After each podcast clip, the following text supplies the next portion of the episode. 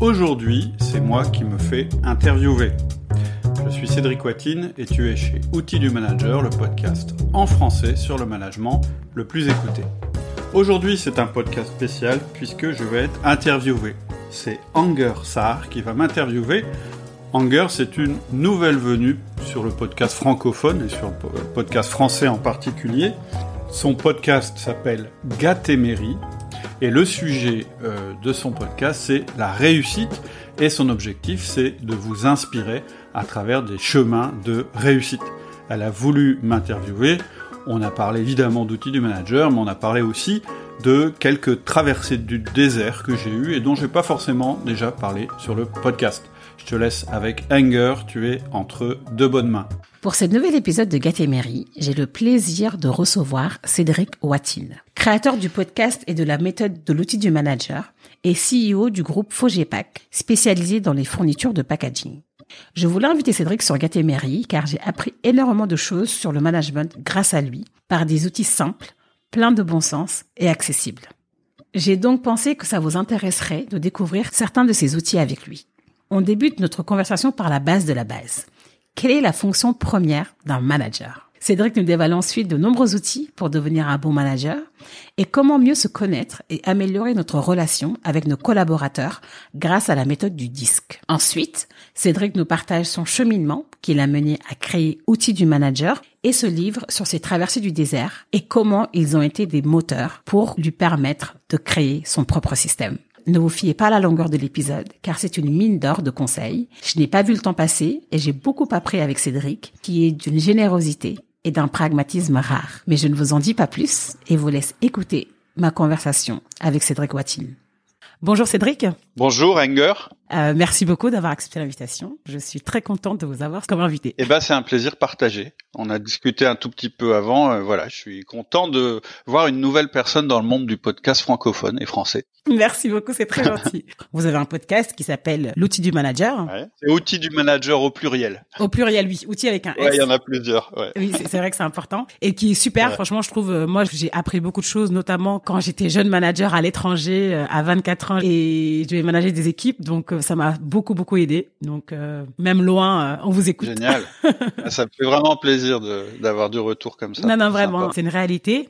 Et donc vous vous êtes un spécialiste du management, je dirais. Ouais, dire ça. J'aimerais du coup que l'on commence par ce sujet, bien avant de comprendre comment vous en êtes arrivé là. Le management, je trouve qu'il concerne beaucoup de personnes, qu'on soit entrepreneur, euh, qu'on soit salarié, mhm. mais parfois j'ai l'impression que la définition est assez nébuleuse. On y met beaucoup de choses, on parle de management bienveillant, qu'on fait le leadership parfois. Ouais. Est-ce que vous pouvez nous rappeler la fonction première du manager? C'est vrai qu'on se perd un petit peu euh, souvent en route sur euh, ce qu'on attend d'un manager et le manager lui-même parfois il est un petit peu perdu, c'est-à-dire que il se retrouve un petit peu parfois comme pris en tenaille entre la la volonté de sa direction, qui est pas toujours irréprochable elle-même au niveau management, et puis euh, les envies et euh, les désirs de ses collaborateurs. Hein, il est un petit peu entre le marteau et l'enclume. C'est ça. Donc de temps en temps, c'est bien de clarifier exactement la fonction du manager. Donc euh, moi j'ai une définition assez simple, alors pas forcément du manager, mais de ce à quoi sert un manager dans une entreprise. Oui, sa fonction première, oui. Voilà. En fait, la meilleure manière de savoir ce à quoi sert un manager dans une entreprise, c'est de demander à son patron parce que moi je suis assez pragmatique et je dis la personne qui vous paye bah c'est votre patron. Mm. Donc euh, ce qu'on a fait c'est qu'on a demandé à des patrons bah c'est quoi pour vous un bon manager? Et en fait, alors il y a eu différentes réponses, mais si on résume et qu'on synthétise la réponse, en gros, on attend deux choses et seulement deux choses d'un manager. Moi, j'appelle ça les deux R du management parce que c'est facile à retenir, mais je vais détailler après. Le premier R, c'est des résultats. Mm. on attend d'un manager qu'il obtienne une performance. Les meilleurs managers, si on demande à n'importe quel patron qui est son meilleur manager, la première chose qu'il va dire, bah, c'est machin parce que il a su développer mes ventes, c'est machin parce que il me fait euh, les meilleurs résultats en termes de rentabilité, etc. etc. Donc première premier R, puis après, si vous voulez, on. Est-ce qu'on peut se tutoyer? Ah oui, bien sûr, bien sûr. Donc après, on y reviendra si tu veux sur euh, la, sur la, signification du premier R, mais en général, elle est assez claire. Donc c'est avoir des résultats. Et le deuxième R, c'est la rétention. La rétention, ça veut dire garder euh, ses meilleurs collaborateurs. Oui. Parce que euh, un moyen d'obtenir des résultats, ça peut être de manipuler euh, nos collaborateurs, ça peut être de leur mettre une pression d'enfer, ça peut être euh, tout ça. Mais le problème quand on fait ça, c'est qu'on finit par les perdre, Mm. et on finit par les perdre de deux manières. Soit ils s'en vont physiquement et donc ils existent plus du tout, même physiquement dans l'entreprise, ou soit ils sont encore dans l'entreprise parce que bah ils n'ont pas la capacité à la quitter, ou ils se rendent pas compte qu'ils devraient la quitter, mais finalement ils sont absents euh, de manière euh, Désengagé, quoi. voilà, dans leur tête, ils sont plus là et ils te donnent plus le meilleur de ce que tu peux attendre de tes collaborateurs. Donc voilà, moi quand on me dit bah un manager c'est quoi ou à quoi ça sert, bah je dis un manager ça sert à deux choses, obtenir de la performance et obtenir de la rétention. C'est très clair. Ensuite, après, on peut détailler. Par exemple, tu peux effectivement retenir tes collaborateurs, hein, le mot rétention, mais moi j'aime mieux le mot fidélisation. Oui. Je dis 2R parce que c'est plus facile à retenir, mais après, quand je rentre dans le détail, je dis, ouais, mais la manière de retenir les gens dans l'entreprise, ou le- le fait qu'ils ne quittent pas l'entreprise, il y a différentes manières de le faire. Il y a des manières qui retiennent les gens, par exemple le salaire, les primes, etc. Je quitte pas cette boîte parce que je serai moins bien payé ailleurs. C'est les moins bons euh, leviers de fidélisation. Un meilleur levier de fidélisation, ça pourrait être je trouve du sens dans mon travail, ça pourrait être je sens que on me fait confiance, ça pourrait être euh, j'ai des bonnes relations avec mon boss et avec mes collaborateurs. Voilà pour la définition. Absolument. Je voulais vraiment commencer par là, justement pour poser les choses et euh, pas rentrer dans des définitions un peu nébuleuses. Le fait de revenir à la base, ça éclaircit les choses. Tout à fait. Une question peut-être qui est très euh, terre à terre. Mmh. Et souvent, c'est bien de revenir euh, au terre à terre pour comprendre ce qu'on est en train de faire. C'est même indispensable. Donc, Absolument. On parle souvent de certains managers comme des managers nés. Ouais. Je pose la question, je pense qu'on peut devenir un bon manager, non? Ouais. Ça s'apprend. Ouais, ouais. Moi, un truc que je dis très souvent, c'est le management, c'est pas être doué avec les gens. Le management, c'est mettre en place le bon système de management, ce qui est pas la même chose. Et euh, tu sais, je sais pas si tu as lu, euh, j'ai- j'ai écrit un livre qui s'appelle Le Manager Essentiel. Pas encore. Et voilà, une des premières euh, choses que je veux abattre, un des premiers mythes que je veux tuer, c'est le management, c'est inné. Oui. Voilà, c'est faux. Le management, ça s'apprend. Et euh, bah sinon, je sers à rien. si si, euh, il y a des gens qui, quand ils naissent, sont faits pour manager, puis d'autres, quand ils naissent, sont pas faits pour manager, bah tout, serait plus simple. Mais ça, c'est pas tout à fait comme ça. Par contre, ce que je dis, c'est que le management, en fait, c'est mettre en place le bon système de management. Le problème majeur hein, qu'on a, euh, en tout cas en France, et puis je pense ailleurs aussi, c'est que souvent on se retrouve projeté à un poste de manager, pas forcément pour les mauvaises raisons. En général, pourquoi on devient manager Je sais pas si c'est ton parcours, mais en général, on devient manager parce que on a été expert dans son domaine. Oui. C'est-à-dire que par exemple, euh, on prend le meilleur vendeur, on dit bah lui, euh, comme c'est le meilleur vendeur, on va le mettre à la tête des vendeurs, c'est logique. Mm. Ou bien on dit on va prendre le meilleur programmeur parce que voilà, ou bien le meilleur comptable, etc., etc. Fondamentalement, c'est pas complètement débile.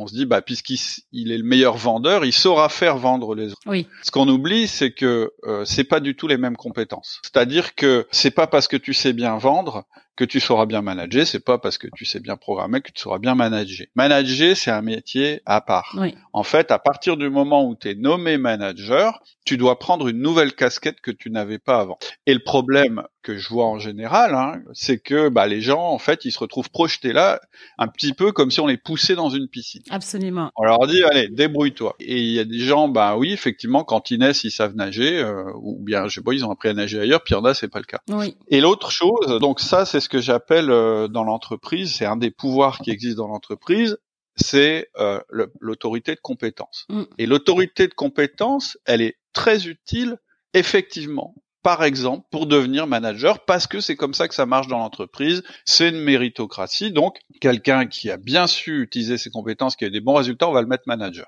Et pour qu'il réussisse, plutôt que le former, on lui donne un deuxième pouvoir en plus qui s'appelle l'autorité hiérarchique. C'est-à-dire que tout d'un coup, cet expert, il se retrouve à la tête d'une équipe alors qu'il sait pas gérer une équipe, on lui a jamais appris. Mm. Et en plus, on lui dit, en fait, pour pouvoir asseoir ton autorité sur les autres, tu vas avoir une panoplie de trucs, qu'on appelle des sanctions et des récompenses, et c'est comme ça que tu vas manager. Or, l'autorité de compétence, c'est pas une bonne manière de manager, Et le pouvoir hiérarchique, c'est pas une bonne manière de, de manager non plus. Oui. Et ce que tu dis est très vrai parce que euh, tu vois, typiquement, euh, j'ai des amis, et même moi j'en fais partie, de jeunes qui ont été propulsés très vite à être manager, Ouais. euh, très rapidement à la sortie de l'école. Mm. Et c'est vrai que, bah, en fait, on apprend sur le tas. Ouais, et effectivement, c'est un autre aspect que tu mets euh, en avant et qui est vraiment intéressant.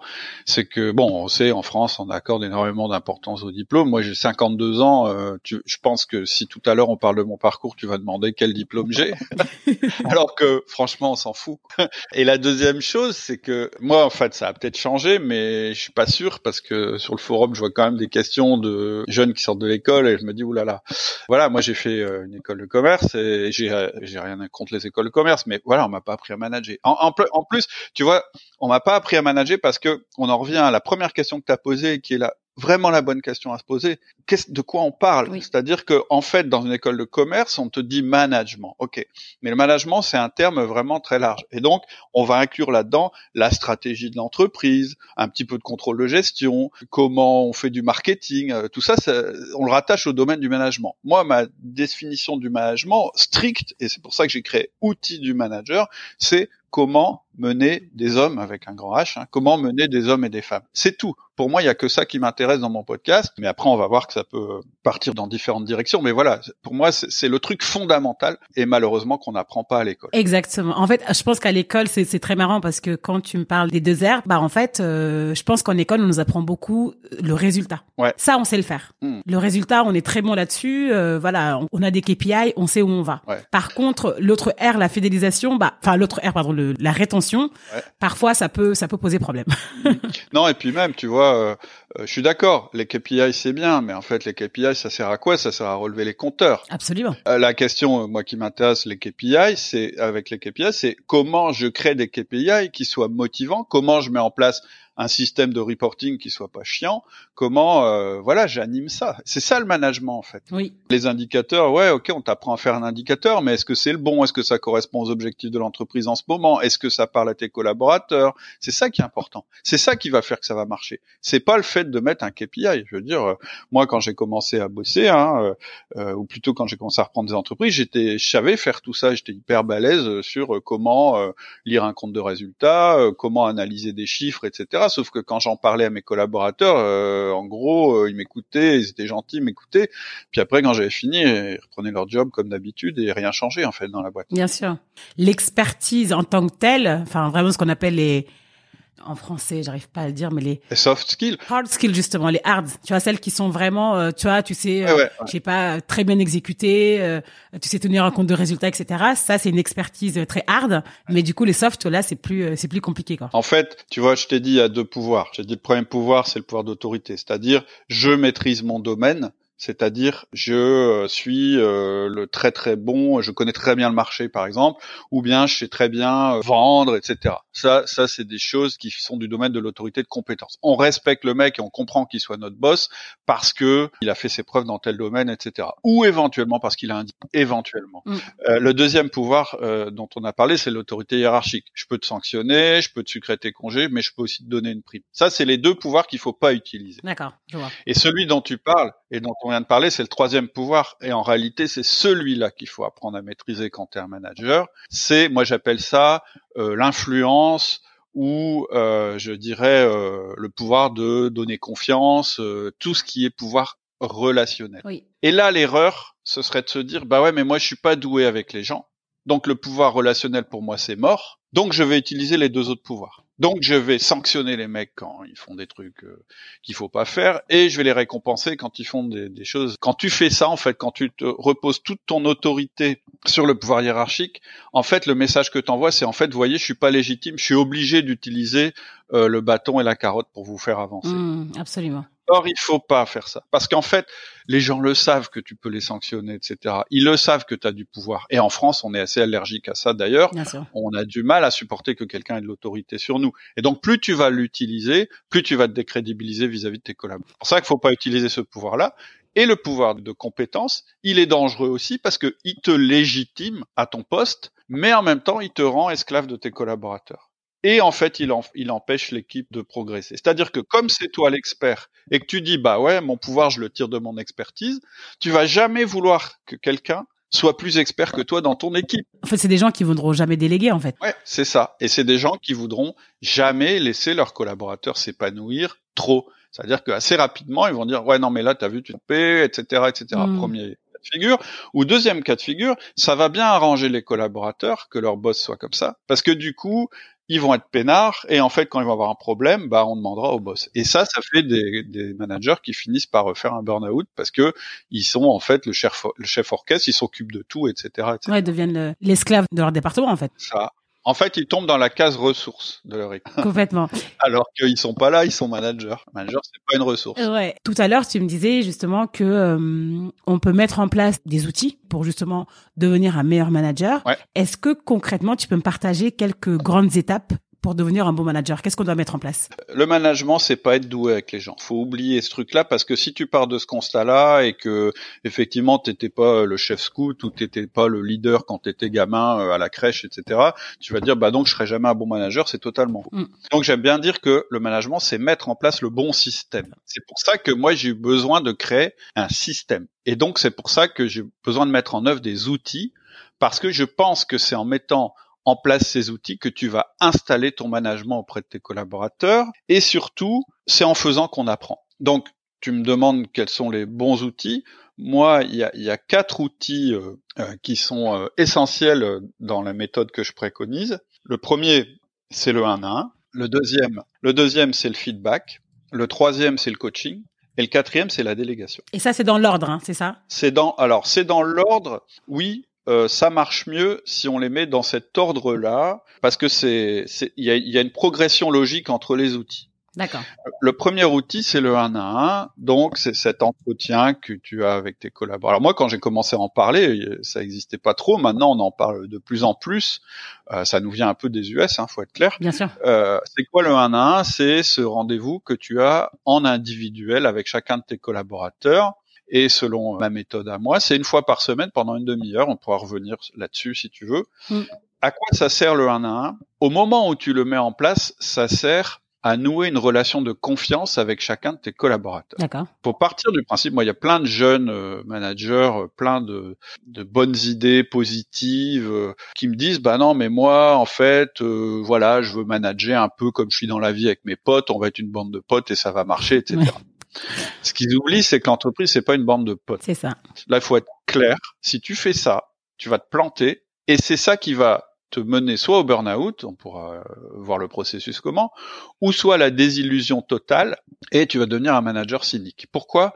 Parce qu'en fait, la confiance, elle n'existe pas à l'état naturel dans l'entreprise. Elle existe peut-être avec tes potes, mais en fait, ce dont tu te rends pas compte, c'est que tes potes, ils- tu les connais depuis longtemps. Bien sûr. Puis si ceux qui te plaisent pas, ben, grosso modo, tu as rompu les relations avec eux, etc., etc. Dans l'entreprise, c'est pas pareil. Je veux dire, tu prends la direction d'une équipe, euh, tu peux pas dire, bah tiens, lui, je l'aime pas, je lui parle pas. Enfin, voilà, tu peux pas faire ce genre de choix. Donc, Bien sûr. forcément, la première étape à faire, c'est de mettre en place cette relation de confiance. La seule manière de développer de la confiance chez l'être humain, c'est de donner ta plus grande richesse à cette personne, de lui montrer que tu es prêt à lui donner ta plus grande richesse. C'est quoi ta plus grande richesse? C'est quoi la chose qu'on a à l'état euh, naturel, tous, dans le monde, qu'on peut pas stocker, qu'on peut pas acheter, c'est-à-dire euh, vraiment quelque chose qu'on a tous dans la même quantité? Cette chose, c'est le temps. Oui. Donc, la seule manière pour montrer à quelqu'un qu'il peut te faire confiance et la seule manière de nouer une relation de confiance avec une autre personne,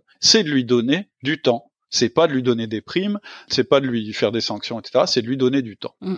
Le problème, c'est que dans l'entreprise, le temps, c'est ce dont on manque en permanence. Je sais pas si t'as remarqué. Absolument. Et donc, la seule manière que j'ai trouvée qui fonctionne de donner du temps à nos collaborateurs sans se faire déborder, eh bien, c'est ce fameux 1 à 1. C'est une demi-heure, une fois par semaine, avec chacun de tes collaborateurs. Et concrètement, comment ça s'organise Parce que tu vois, enfin, il y a des gens qui font des one-to-one, mais moi, selon mes managers, ils sont complètement différents les one-to-one. Alors justement, c'est pour ça que là, j'ai eu besoin de rentrer dans le détail et d'expliquer que le 1 à 1, c'est pas euh, là qu'on relève les compteurs, c'est pas là que euh, c'est pas vraiment comme une réunion d'équipe, etc., etc. Et pour s'assurer que ce soit pas ça, une des premières règles du 1 à 1, c'est que il n'y a pas d'ordre du jour déjà, D'accord. donc il n'y a pas de préparation clairement. Et une autre règle très très importante, c'est que la première personne qui parle en 1 à 1, c'est le collaborateur, c'est pas le manager. Pourquoi? Parce que sinon il va prendre le pouvoir et il va se priver d'un tas d'informations qu'il aurait eu s'il avait laissé parler son collaborateur. Donc le 1 à 1, c'est un entretien en trois parties. La première partie, c'est le manager qui parle. Euh, pardon, c'est le collaborateur qui parle. La deuxième, c'est le manager s'il a des choses à dire. Et la troisième, euh, c'est toutes les affaires courantes et éventuellement le futur du collaborateur. Mais tout ça en une demi-heure. Oui, c'est court. Ouais. Tu vois, c'est hyper court. En réalité, la deuxième règle qui est importante dans la structure du 1 1, c'est que chaque partie a priorité sur la suivante. Hmm. C'est-à-dire que si ton collaborateur il a besoin de parler une demi-heure, eh ben tu fermes ta bouche, tu l'écoutes et tu prends des notes parce que c'est son Donc et l'autre chose que je voudrais dire à propos de ce 1 1 qui est ultra importante, c'est que il est programmé pour toute l'année. C'est-à-dire qu'un 1 1, comme tu as pas beaucoup de temps à donner à ton collaborateur parce que tu es très occupé, il faut que tu lui donnes du temps à valeur ajoutée. C'est le petit truc où on peut tricher avec le temps, c'est que quand on étudie le temps vraiment en profondeur, on s'aperçoit qu'il y a des moments qui ont plus de valeur que d'autres. Et donc, il faut que tu donnes quelque chose qui a beaucoup de valeur. Comment on fait? Pour donner du temps qui a de la valeur, la première chose, c'est que on le voit en un à un, c'est-à-dire on le voit avec personne d'autre. Hmm. Si on discute là tous les deux, ça a beaucoup de valeur pour nous deux. Si on discute et qu'on est dix, ça a moins de valeur parce que euh, bah, je vais pas être concentré sur toi et je vais parler à d'autres personnes dans la pièce. Donc première chose, c'est le focus. On est focalisé sur la personne. La deuxième chose, c'est l'écoute, je viens d'en parler. Et la troisième chose qui est méga importante pour comprendre qu'en fait c'est du temps à haute valeur ajoutée, c'est qu'on donne du temps en avance. C'est programmé. Donc dire à quelqu'un, tu vois, moi pour moi le management c'est important.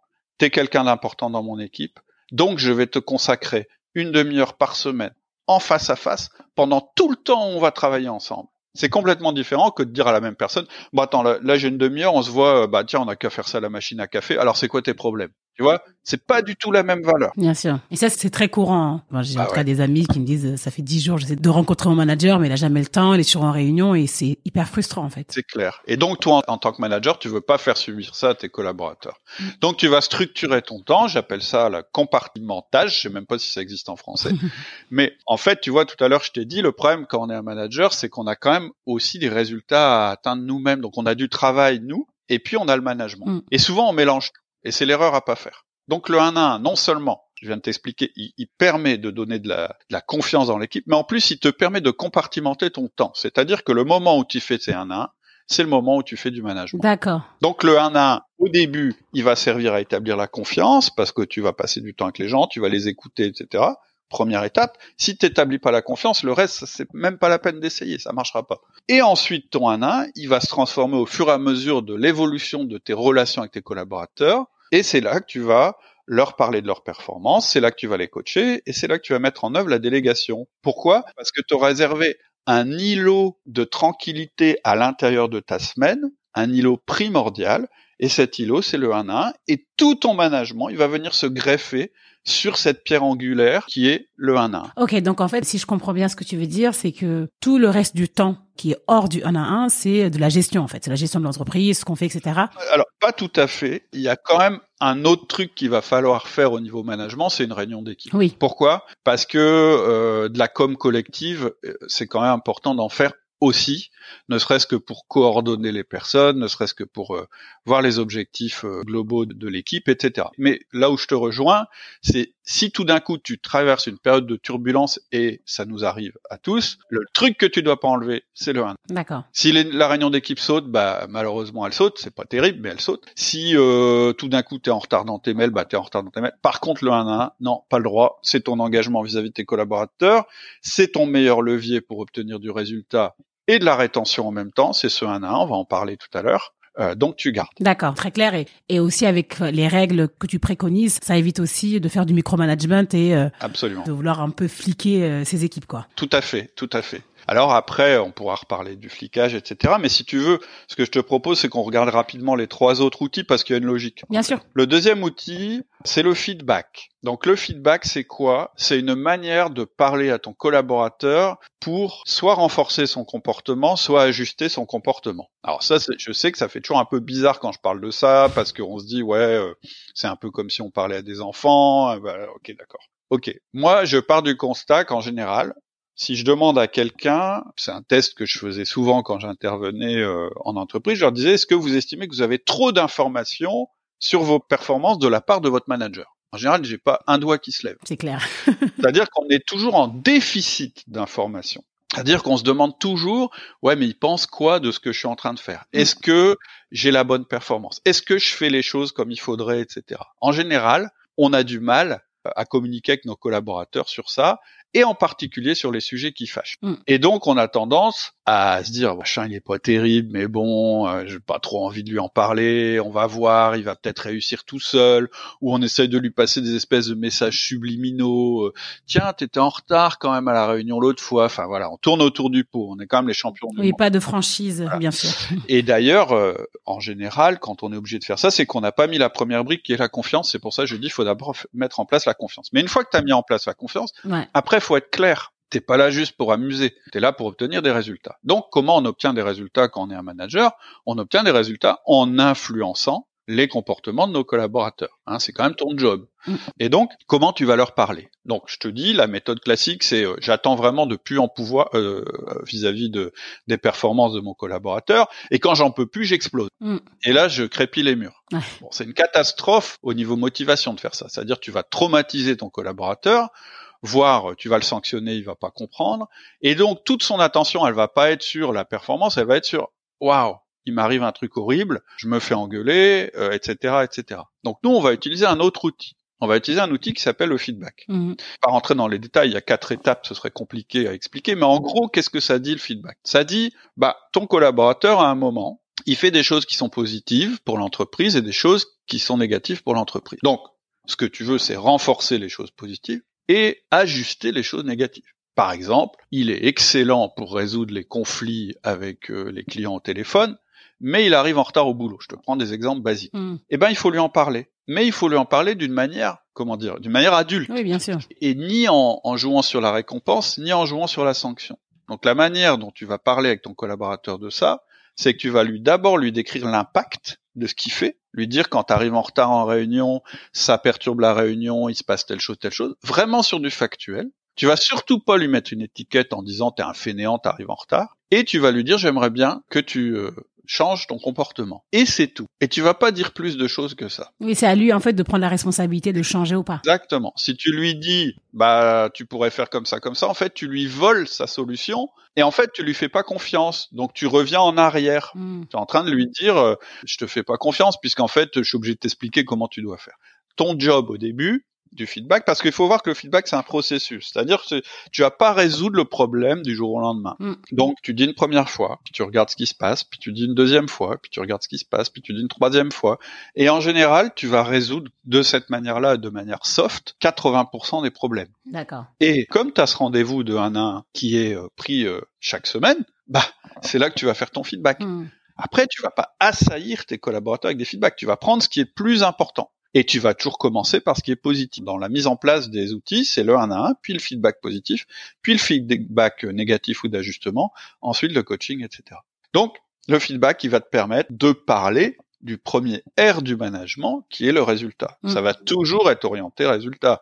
Tu vas pas faire un feedback. Je veux dire, la personne, je sais pas, moi, si tu trouves qu'elle est mal fringuée, euh, on s'en fout. C'est clair. C'est-à-dire, euh, ça joue pas sur le résultat. Ou alors si, elle est peut-être à l'accueil et donc quelquefois c'est gênant ou des choses comme ça. Mais tu n'aborderas que des problèmes qui sont reliés euh, au, au boulot, évidemment. Donc ça te permet en plus de sélectionner quel comportement tu veux influencer sur tes collaborateurs. Mais le feedback, ça suffit pas. C'est-à-dire que tu vas bien voir que même si tu fais confiance, même si tu parles plusieurs fois à la personne, ça marche pas. Troisième outil, le coaching. Là, tu vas lui dire, bon, on a un souci, tu n'y arrives pas, on va augmenter ta compétence dans ce domaine. Mhm. Et donc là, tu peux mettre en place ton coaching. Et je parle bien de coaching, c'est-à-dire que tu vas pas t'improviser formateur, Oui. parce que je, je suis pas sûr que tu sois un bon formateur. Et en plus, former quelqu'un qu'en est sans supérieur hiérarchique, ça marche pas très très bien pour un tas de raisons. Absolument. Donc tu vas plutôt lui dire, tu vois, ça il faut que ça change, ça change, et je vais t'accompagner. Et en faisant le coaching, tu vas activer donc le levier. Le, le but du coaching, c'est d'obtenir un meilleur euh, résultat, hein, Mm. le premier. Mais en même temps, quand tu actives le coaching, tu actives un deuxième levier qui lui va jouer sur la rétention. C'est-à-dire qu'aujourd'hui, les gens, ils sont dans les entreprises, C'est une, une, étude qui est sortie il n'y a pas très longtemps de Gallup, euh, qui a été reprise dans un bouquin qui s'appelle Hit the Manager. Mhm. C'est mondial, hein, où ils voient un mouvement où les gens ils sont plus dans la boîte pour avoir un bon job où ils touchent un bon salaire. Ils sont maintenant a good job pour eux, c'est plus un bon salaire. Évidemment, c'est toujours un bon salaire, mais c'est plus ça qui est en premier. Ce qui est en premier, c'est me développer. Oui. Et donc, ça veut dire qu'en tant que manager, on a aussi le job de développer nos collaborateurs. Et le coaching, c'est un autre outil, ça va te permettre donc de rendre tes collaborateurs toujours meilleurs. Et ça, ça va contribuer à la fois sur les performances et à la fois sur la fidélisation. Donc c'est un super outil. Bien sûr. Ah ouais, complètement. Et le dernier outil qui est la délégation, c'est le Graal du manager. C'est-à-dire que le rôle du manager dans l'entreprise, c'est d'obtenir des résultats et de la rétention, mais le moyen qu'il va utiliser, c'est la délégation. C'est le dernier outil. Et j'en parle en dernier, pas parce que c'est le moins important, c'est au contraire le plus important. Moi, quand je rencontre un manager pour la première fois et que j'essaye de voir si ça se passe bien avec son équipe, etc., le premier truc que j'essaye de savoir, c'est s'il délègue comme un malade. S'il délègue comme un malade, c'est un bon manager, c'est un mec mature ou une fille mature, etc. Mhm. Si je me rends compte qu'en fait, euh, il délègue rien, bah, c'est que c'est, il est au niveau zéro du manager. Pour le coup, ça, c'est un vrai sujet en entreprise. hein. C'est le sujet. C'est-à-dire que une entreprise pour fonctionner, le fonctionnement d'une entreprise, tu es d'accord avec moi, c'est de créer de la valeur. Absolument. Donc la logique pour créer de la valeur, je veux dire si je suis tout seul et que je, je mets plein de gens les uns à côté des autres dans une entreprise, je mets pas de management. Les gens ils vont tous créer de la valeur dans leur coin. Mm. J'aurai aucun levier. Tu mets en place un manager et ce qu'il va essayer de faire, c'est de faire levier sur toutes les autres personnes pour créer de la valeur. Et pour ça, faut qu'il ait du temps. Et pour avoir du temps, bah, il faut qu'il délègue un maximum de choses. Et il doit être obsédé de ça pour ne garder que ce qui va lui permettre de développer de la nouvelle valeur ajoutée. Et donc, pour ça, il lui faut du temps. Et donc, il peut pas être la tête dans le guidon. Tout à l'heure, tu, il me semble qu'on a parlé leadership ou c'était peut-être avant que Oui, oui. tu m'as dit c'est quoi la différence entre leadership, management, etc. Bon, moi j'ai une définition un peu euh, brute de décoffrage qui, bon, qui est pas mal. C'est en fait un leader, c'est quelqu'un qui a moins de temps pour manager. D'accord. Mais c'est vraiment ça. C'est-à-dire que avant de te demander si tu as du leadership, regarde si tu manages bien, parce que si tu manages mal, tu peux faire tout ce que tu veux dans le domaine du leadership, t'as pas de courroie de transmission, ça va pas marcher. Ouais, c'est vrai. Déjà, mets tes pneus sur la route et puis euh, commence à rouler. Et en fait, plus tu vas avancer dans ta relation avec tes collaborateurs, plus tu vas réussir à déléguer, et donc plus tu vas te dégager du temps pour travailler sur ton équipe et pas dans ton équipe si tu es manager, Oui. et plus tu vas dégager du temps pour travailler sur ton entreprise et pas dans ton entreprise si tu es chef d'entreprise. C'est très clair. Enfin, tout le thème, c'est de savoir euh, composer avec les autres. Oui. Tu vois, tu l'as dit tout à l'heure, euh, l'entreprise c'est pas une bande de potes. Non. Nous, nos potes on les choisit, mais l'entreprise on choisit pas. Ouais, alors il y a ça, il y a ça, puis il y a aussi le fait que il faut que tu saches travailler avec des gens euh, qui sont pas euh, similaires à toi, parce que sinon tes équipes, ça va être des clones, ils vont tous être pareils et ça marchera pas. C'est-à-dire que c'est mille fois prouvé que la diversité dans une équipe, c'est ce qui euh, génère les équipes les plus productives et cré- cré- Créatives. Encore une fois, dans nos parcours, école de commerce, etc., on est quand même des clones. Hein. Ouais, un peu. On se ressemble un peu tous. Et il y a un outil, moi, je trouve que je trouve hyper intéressant que j'ai fait, qui s'appelle le disque, Ouais. que tu connais euh, par cœur et tu vas nous expliquer. Ouais. Est-ce que du coup, tu peux juste euh, commencer par expliquer cet outil et son importance? Pourquoi c'est important de l'utiliser? Alors le, le disque, en fait, tu vois, je l'ai pas cité dans les quatre euh, outils essentiels parce que les quatre outils essentiels dont je viens de parler, c'est la structure du management. Oui. Mais un manager, en fait, il a besoin, je te disais, de développer son système de management. Mhm. Et pour moi, il, il doit travailler dans quatre directions. La première et qui est primordiale, c'est créer la structure de son management, c'est ce dont on vient de parler, c'est le système. Mhm. Mais après, il y a trois autres compétences qu'il doit maîtriser. Il doit maîtriser la direction et l'exécution, c'est-à-dire euh, comment je détermine les objectifs, etc., etc. C'est un axe. Mhm. Il doit maîtriser son organisation personnelle parce que s'il est mal organisé, qu'il est toujours en retard dans ses mails, qu'il oublie tous ses rendez-vous, etc., ça va pas le faire. Et celui dont tu viens de parler, il doit être capable d'influencer efficacement. C'est-à-dire que une fois que tu as mis en place ton système que je viens de te décrire, en gros, tu as mis en place la plomberie, d'accord? Mhm. Maintenant, qu'est-ce que tu vas mettre là-dedans? Quel jus tu vas mettre là-dedans? Et une des choses que tu vas devoir mettre là-dedans, c'est effectivement la capacité d'influencer les autres, et entre autres tes collaborateurs. Alors dit comme ça, ça fait pas très sympa. Ça fait manipulation, etc. En même temps, euh, faut être clair, oui, tu es là pour les influencer. hein. Oui. Parce que si tu es manager et que tu n'influences pas tes collaborateurs, on se demande pourquoi on te paye en tant que manager. Donc quand même. hein. Maintenant, influencer, c'est pas manipuler, et c'est là que le modèle disque il est intéressant. Mm. C'est, je dirais, le cinquième outil. Le disque, c'est c'est quoi? C'est une manière de classer les comportements des gens. On va dire ça comme ça. Mhm. C'est-à-dire que DISC, en fait, c'est un acronyme. Hein, c'est euh, quatre lettres. D, c'est dominant. I, c'est influent. S, c'est stable. Et C, c'est consciencieux ou conscient. Ok? Oui. Ça correspond à des modes de comportement. C'est-à-dire que il y a des gens, ils vont être plus quand ils sont en interaction avec les autres et dans leur manière d'interagir dans l'entreprise sur un mode dominant, c'est-à-dire euh, clairement un dominant, c'est quelqu'un qui est très orienté résultat. D'accord. Un influent, c'est quelqu'un qui va être plus orienté partage avec les autres, mais avec une assez forte connotation euh, d'ego. Et par exemple, quand tu dis, euh, enfin par exemple sur le D et le I, Ouais. comment on les identifie? Je vais te le dire ça, mais avant, on va on va faire un petit truc. D'accord. c'est qu'on va on va imaginer dans notre tête deux axes, un axe horizontal et vertical. Ok, dans ta tête t'as ça. D'accord. Tu fais un trait horizontal, un trait vertical. D'accord? Très bien. Ça te fait quatre cadrans. Oui. Hein, t'as divisé ta feuille en quatre portions. Donc en haut à gauche tu mets un D, c'est dominant. D'accord. En haut à droite tu mets un I, c'est influent. En bas à droite tu mets un S, c'est stable. Et en bas à gauche tu mets un C, c'est consciencieux. D'accord? Un petit peu comme dans le sens des aiguilles d'une montre. Très clair. Ouais.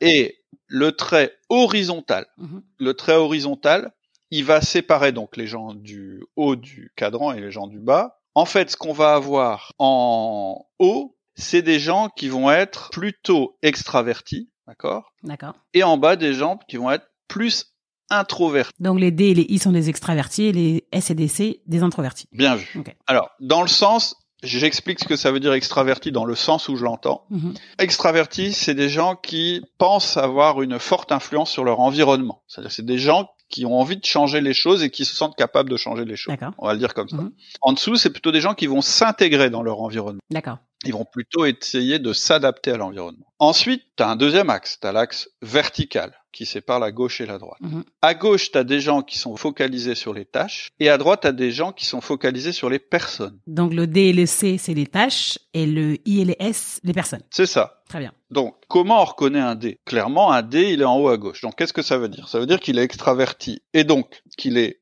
orienté vers le faire changer les choses, d'accord? Mhm. Et il est focalisé sur les tâches. C'est-à-dire que ce qui compte pour lui, c'est réussir les résultats, les process, obtenir, dépasser, etc. Il est pas sur les personnes. Hmm. Il s'en fout. En, gros, les personnes sont un moyen pour exécuter des tâches. Oui. D'accord? Donc, comment on va reconnaître un D Bah, c'est quelqu'un qui va être assez droit au but, qui va pas forcément te dire bonjour, qui va arriver le matin et qui va dire bon t'en es où euh, là-dessus? Et puis il va oublier de dire bonjour. J'ai des personnes en tête. Voilà. voilà, tu commences à, en un à un à parler avec cette personne, lui dire bah t'as passé un bon week-end. Euh, non, mais mon week-end on s'en fout, euh, on va parler business là maintenant. Tu vois, c'est ce genre de personnes là. Ouais. La grande qualité de ces gens-là, c'est clairement ils font avancer les choses. Clairement, euh, quand l'équipe elle est coincée euh, dans une ornière, ils sont capables de sortir le truc euh, parce qu'ils vont y aller euh, à l'arrache. Mm. Et aussi, c'est des gens qui projettent une grande confiance et qui sont extrêmement utiles dans une équipe. Par contre, c'est aussi des gens euh, qui vont te dire, euh, bah, on fait pas d'omelette sans casser deux, du genre, euh, si je perds la moitié de mon équipe en route, on s'en fout, euh, j'ai atteint les objectifs. Hmm. Tu vois? Hmm. Donc- la fin justifie les moyens quoi. Voilà, et puis euh, bah, on prend une caricature. hein, ça Bien sûr, oui, tout ça c'est caricatural, bien sûr. Mais voilà, par contre, bon voilà, euh, le risque, euh, alors qu'ils sont très forts sur le grand R résultat, ils sont pas forts euh, sur la partie rétention. Hmm. Donc si t'as que des dés dans une équipe, ouais, euh, pendant un moment tu vas obtenir des résultats, mais à un moment ça va être la guerre. quoi. Ouais, je vois. Ensuite, si on prend le I, le I, lui, il est un- comme le D, c'est-à-dire que lui, il a envie de faire changer les choses, il est extraverti, il s'exprime, hein, c'est quelqu'un qui parle beaucoup, euh, etc. Ah, moi je suis une I, hein, je, je l'avoue. J'ai fait le test, je suis une I, ouais. Bon, donc le I en général, c'est le mec euh, ou la fille qui a la machine à café, qui est et c'est des gens agréables parce qu'ils sont en général assez dynamiques, ils parlent à tout le monde, etc., etc. Par contre, c'est pas les meilleurs du monde en termes d'organisation, de tâches, etc. Et euh, un surnom qu'ils peuvent avoir dans les entreprises, c'est Téflon, c'est-à-dire euh, sur moi les tâches n'adhèrent pas. Donc ils sont plutôt euh, des bons candidats euh, pour déléguer, mais après ils font pas de suivi. Enfin tu vois, voilà, Le- le- tout le monde a tout le monde a sa manière de, je dirais, se comporter, et il y a du positif et du négatif. Tu trouveras jamais personne qui est bon sur les quatre. Oui, puis surtout il y a un mix, hein, parce que, enfin, Voilà. moi je suis à, je sais pas, je crois que je suis à 75% I et 25% D, quoi. Voilà. Donc très clairement, tu es très orienté résultat, hein, parce que Oui. rien en dessous de la barre, mais tu es capable quand même euh, de manager sur les process, les tâches, les deadlines, etc. Quelqu'un qui Mm. serait purement I, ce qui va l'intéresser, c'est qu'il y ait du fun tout le temps, qu'on ait des bonnes relations, voilà, qu'il y ait du fun, mais il va rien se passer en gros. Non, c'est important, mais pas que. tu vois, souvent on retrouve des un peu des commerciaux hein, dans ce domaine-là, par exemple. Oui. Mais voilà, tu peux aussi être commercial euh, avec un profil C, euh, ça marche parfaitement aussi, mais tu vas pas t'appuyer sur les mêmes choses.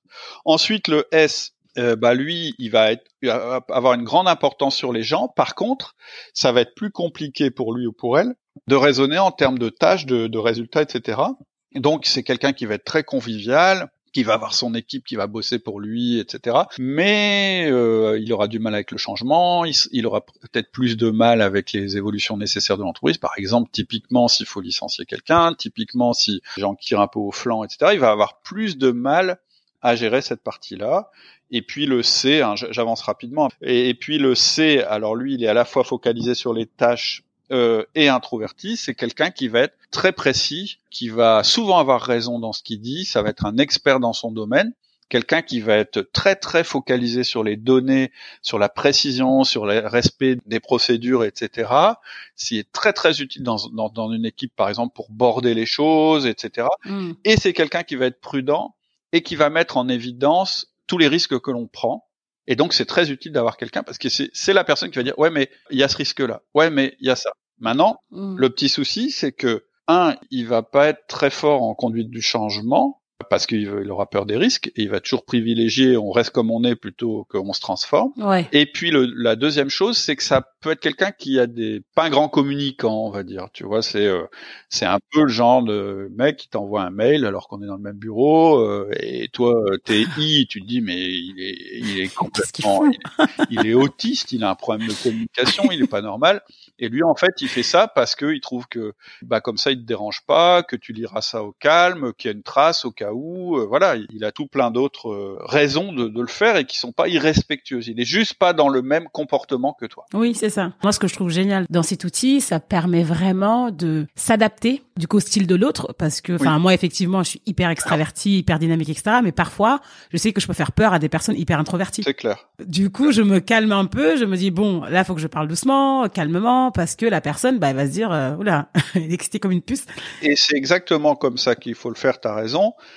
La première chose, c'est de te dire, bon, moi je suis quoi déjà? Où, où est-ce que je me situe? Donc c'est pas mal de, passer un test, hein, on a un truc comme ça sur le site, mais ça suffit pas. Mais c'est déjà pas mal. C'est-à-dire qu'en manager, moi en manageant, moi en fait j'ai écrit aussi un petit livre, tous les livres dont je parle, ils sont gratuits. Ah, super. De toute façon, je mettrai tous les liens euh, en référence. Ouais, le deuxième livre, euh, mais c'est des petits livres, hein, c'est un truc qui se lit en une demi-heure, même, c'est- euh, le mode d'emploi des autres. D'accord. Parce qu'en fait, quand t'es manager, t'aimerais bien savoir comment fonctionnent les autres et justement quand tu vois quand on n'est pas doué avec les gens, bah c'est juste qu'on n'a pas pris le temps euh, de s'y intéresser. Quand je dis bah tu peux avoir le mode d'emploi, souvent les gens qui s'estiment pas doués avec les gens, ah ça avoir le mode d'emploi des autres, ça les intéresse quand même. C'est clair. Donc ce que je dis dans ce truc-là, c'est un déjà il faut que tu comprennes comment toi-même tu fonctionnes. Mm. Donc tu fais le test puis tu dis ah ouais c'est vrai je fonctionne comme ça etc.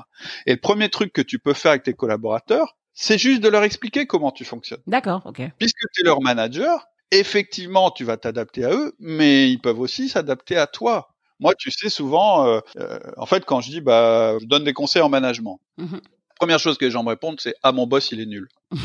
Et en fait, ils m'interrogent sur leur boss, comment ils peuvent. Et moi, je leur dis, bah déjà, toi, est-ce que tu es un bon manager? C'est ça. Parce que c'est c'est plutôt ça. Ton boss, tu le changeras pas. C'est ça. Maintenant, c'est vrai que connaître comment ton boss fonctionne, c'est intéressant. Donc je leur dis, bah, qu'est-ce qui t'embête chez ton boss? Ah bah, il me dit jamais bonjour le matin, il en a rien à fiche de ma vie perso, machin. Ok, donc il a un boss qui est Des. dominant.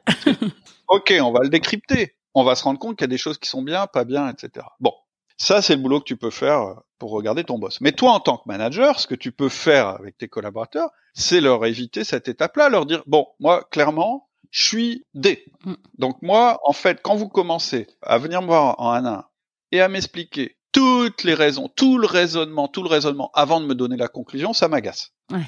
Tu vois, je t'explique. Un D, lui, ce qu'il veut, c'est la conclusion en premier. C'est ça qui l'intéresse. C'est ça. C'est straight to the point. C'est l'important en premier. Alors qu'un C, lui, ce qui l'intéresse, c'est tout le raisonnement et des fois, il n'y a même pas de conclusion.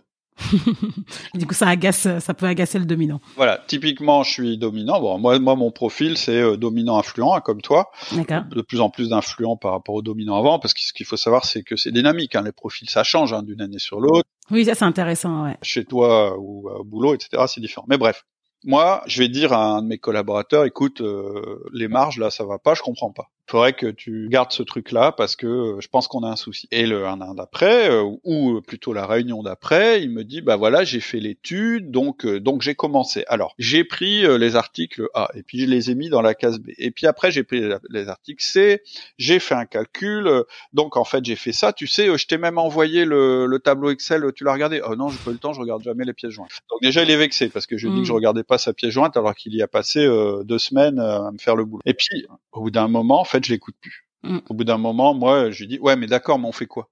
Non, non, mais alors après, euh, tu vois, après j'ai divisé euh, le nombre de les quantités par le prix de vente. Oui, je d'accord, mais on fait quoi? Et je commence à m'énerver. Pourquoi je m'énerve? C'est parce que simplement, moi, je veux qu'il me dise la conclusion, et lui, soit il n'a pas de conclusion, soit il me met tout le développement avant. Bien sûr. Il suffit que je lui dise à mon collaborateur, je dis écoute, si on va s'arrêter là, en fait, je viens de comprendre un truc. T'as fait une super étude, mais je te fais confiance. Moi, ce qui m'intéresse, c'est ce qu'on va faire avec l'étude. Donc, on se revoit demain.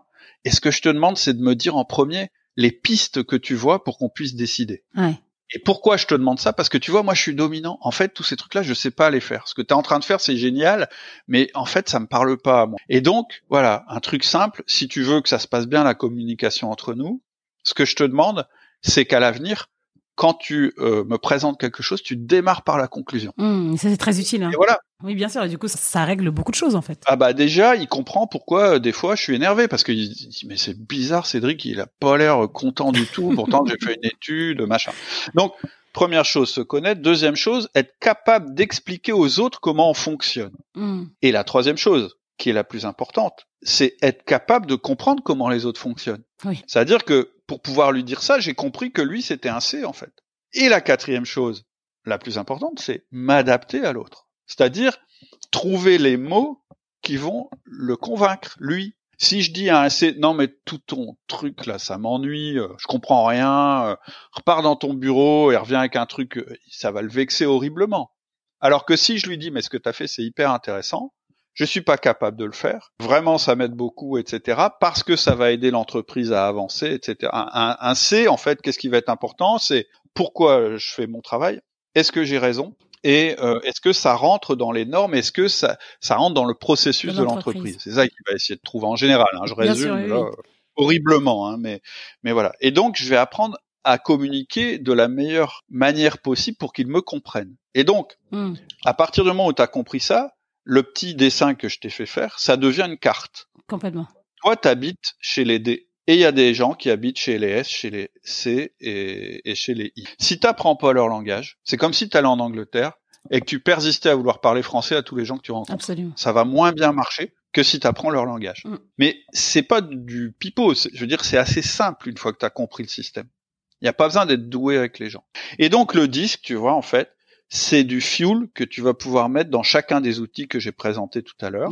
Parce que ça va améliorer tes 1 1, ton feedback, ton coaching, ta délégation. Et puis même, je pensais à, tu sais, on parle beaucoup de collectif dans l'entreprise, mais par contre, je me dis qu'à chaque fois, bah, les gens, ça reste des individualités. C'est clair. Et donc, euh, tu vois, par exemple, je sais pas, euh, quand par exemple il y a un projet en entreprise, hum. euh, selon les étapes du projet, il y a aussi différents profils qui doivent être mis en place. Je sais pas. Enfin. Exactement. Ouais. Qu'est-ce que t'en penses toi par rapport à ça? Ouais, ouais. Moi, j'ai fait une formation, un cours qui s'appelle euh, le nouveau chef de projet relationnel, où mhm. j'explique qu'en fait, ton équipe, au fur et à mesure de l'avancée du projet, euh, déjà, ce qui est bien dans ton équipe, et là, on est, on est vraiment, en plus, on n'est même pas dans un cadre de management hiérarchique, on est en transversal. Absolument. On, est euh, chef de projet, d'accord? Donc, le pouvoir hiérarchique, tu peux pas l'utiliser.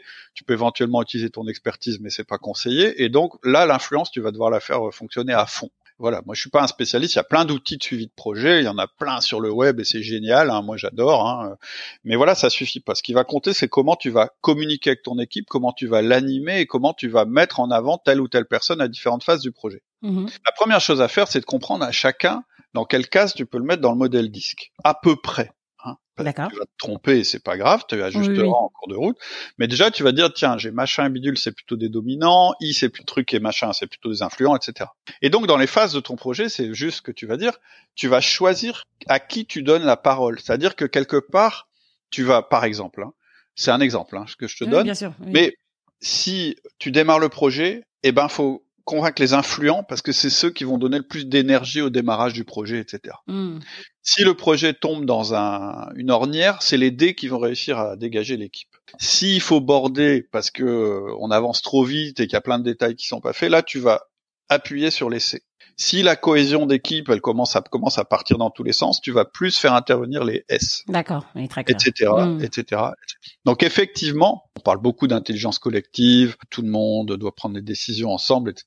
Alors moi je vais être clair, hein, c'est bien tout ça, hein, ça part d'une intention qui est formidable. Mais en réalité, un groupe, c'est un assemblage d'individus. Donc, la meilleure manière de faire du collectif, c'est de bien connaître les individus et de nourrir chacun des individus. Après, tu mettras le truc du collectif. Mais dans un premier temps, euh, c'est un peu, euh, bon, j'en ai déjà parlé dans les podcasts, c'est un peu dire, euh, ouais, on va voter. J'y crois pas du tout dans une entreprise. Je crois que dans une entreprise, le manager, il est aussi là pour décider, pour trancher. Il consulte, mais c'est lui qui décide sur les sujets majeurs. Et ça veut pas dire qu'il donne pas d'autonomie. Mm. Ça veut pas dire que chacun a pas son mot de dire, etc., etc., etc. Mais il y a un moment, faut trancher. Non, je suis en phase. Cédric, là, on va un peu accélérer. C'est Hyper intéressant. J'aimerais bien en revenir sur à toi. Ouais. Enfin, j'aimerais bien savoir comment t'en es arrivé là, en fait. Tout à l'heure, on a un peu parlé. T'as fait une école de commerce et euh, t'as un peu fait l'université aussi, il me semble. Ouais. Déjà, qu'est-ce qui t'a motivé à faire ce choix? Pourquoi une école de commerce et pas une autre formation? Alors moi, je vais être clair. Quand j'étais gamin, c'est pas du tout ce que je voulais faire. Moi, quand j'étais gamin, je voulais être réalisateur de films ou euh, dessiner des bandes dessinées. D'accord? D'accord. Et j'étais passionné de jeux de rôle. C'est-à-dire que j'adorais, euh, je sais pas, tu vois ce que c'est un jeu de rôle à peu près? Oui, bien sûr. J'adorais cette idée de faire vivre une aventure à des gens, etc. etc. D'ailleurs, ce qui est rigolo, c'est que mon fils qui met dans le podcast, là, il, lui, il a une chaîne sur les jeux de rôle. Ah, génial. Comme quoi. Donc voilà, j'étais pas trop parti pour ça. Maintenant, euh, voilà, mon père, euh, il était cadre, il dirigeait plusieurs entreprises, etc. Je suis dans une famille, euh, il y a beaucoup eu d'entrepreneurs, euh, femmes en particulier, etc. Donc il y avait peut-être une espèce de culture comme ça euh, dans, dans ma famille qui était comme ça. Mais bref, au moment de choisir des études, voilà, mes parents, ils voulaient plutôt m'orienter vers une prépa. Or, moi, c'était vraiment pas mon truc, quoi. Mhm. Donc j'ai choisi un truc un peu, euh, je dirais intermédiaire. J'ai fait, euh, je suis rentré à l'université en culture communication D'accord. et j'ai fait une licence là-dedans, en me disant bon bah, en fait j'ai pas eu le courage, je dirais, de partir vraiment dans la voie des réalisateurs euh, de films, etc. Parce qu'en même temps, bah voilà, moi j'avais envie de bien gagner ma vie et puis assez vite si c'est si c'est possible, etc. Et j'avoue que j'étais un peu euh, un peu peureux dans ce domaine-là. Bref. Je suis, Mm. je suis parti en culture com en me disant bah c'est un truc entre les deux donc ce sera pas mal. Bon au bout de trois ans de culture com, je trouvais que c'était intéressant mais que c'était pas concret. Euh, Et en fait, je me suis rendu compte que tous mes stages, en fait, je les avais fait plus dans l'entreprise que euh, dans le théâtre ou dans le, ce genre de choses, etc. Et je m'estimais pas euh, tout à fait bien fait. D'ailleurs, c'est l'erreur hein, dont je parle avec les gens. Je me trouvais, je trouvais pas très doux en communication, etc. Donc, je me suis dit, bon bah, il faut que j'aille vers quelque chose de plus concret, qui serait l'entreprise. Donc, j'ai fait une intégration parallèle dans une sub de co et j'ai fait une sub de co.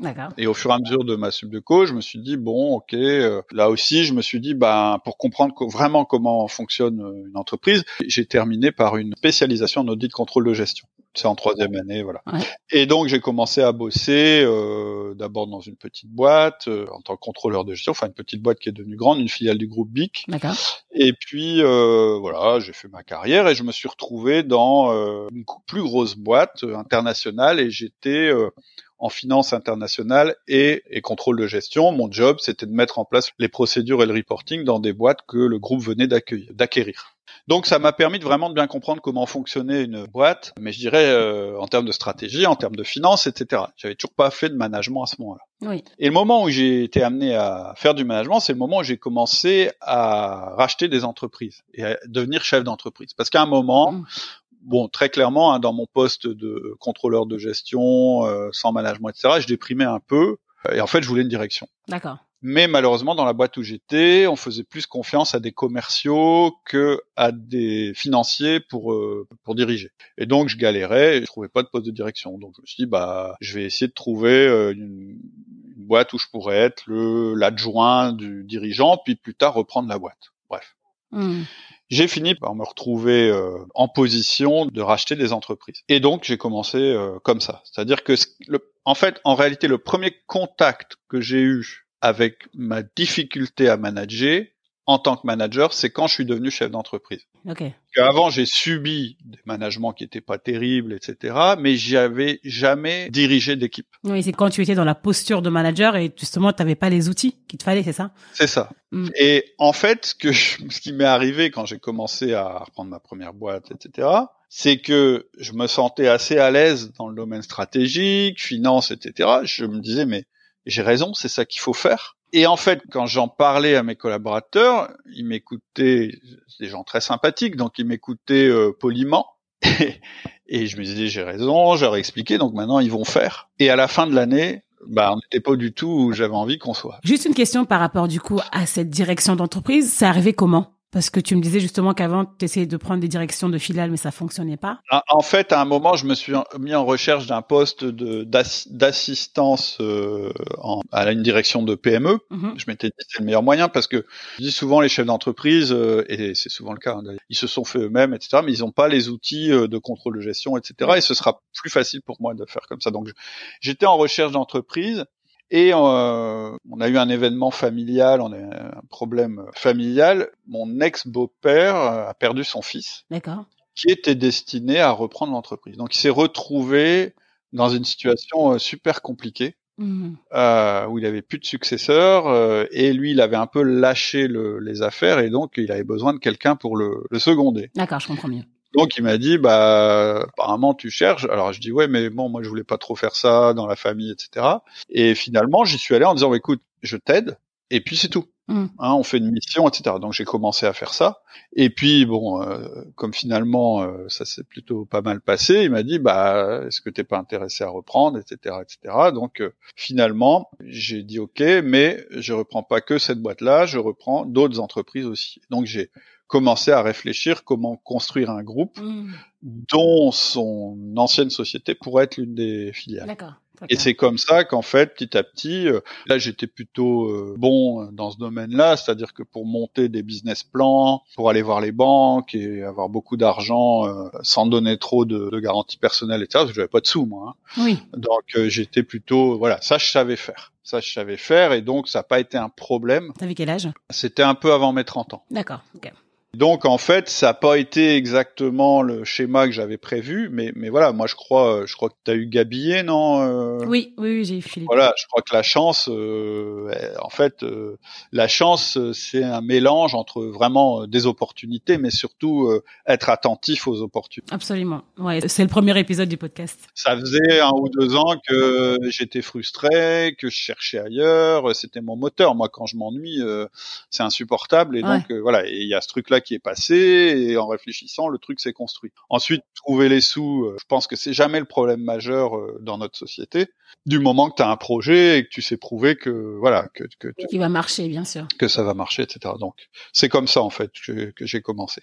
Et donc, ce que je disais, c'est voilà, moi très vite, je me suis face à un problème, je me dis mais c'est bizarre. J'ai raison, donc j'ai l'expertise. Hein. J'ai raison, c'est l'expertise. J'ai le pouvoir hiérarchique. Je leur dis qu'il faut faire comme ça. Et un an après, quand je leur demande des comptes, euh, j'ai l'impression qu'il y a que moi qui ai bossé dans la bonne direction. Ils, ont, ils sont partis ailleurs, et ils ont fait business as usual. On n'a pas du tout les résultats qu'on voulait, donc ça me mettait en colère. Bien sûr. Mais je me suis dit, euh, ils peuvent pas tous avoir faux. C'est forcément moi qui ai un problème. Mais aussi, tu as quand même eu cette euh, capacité de te remettre en question, parce que il y a quand même beaucoup de managers aussi qui font pas cette remise en question là. Ouais, moi je suis pas sûr de ça. Moi je pense que la plupart des managers, ils sentent bien qu'il y a quelque chose qui va pas. Ils sont perdu En fait, tu, tu sais, moi, voilà, moi, j'ai souvent entendu, mon, mon chef, c'est un con, il est comme ça, etc.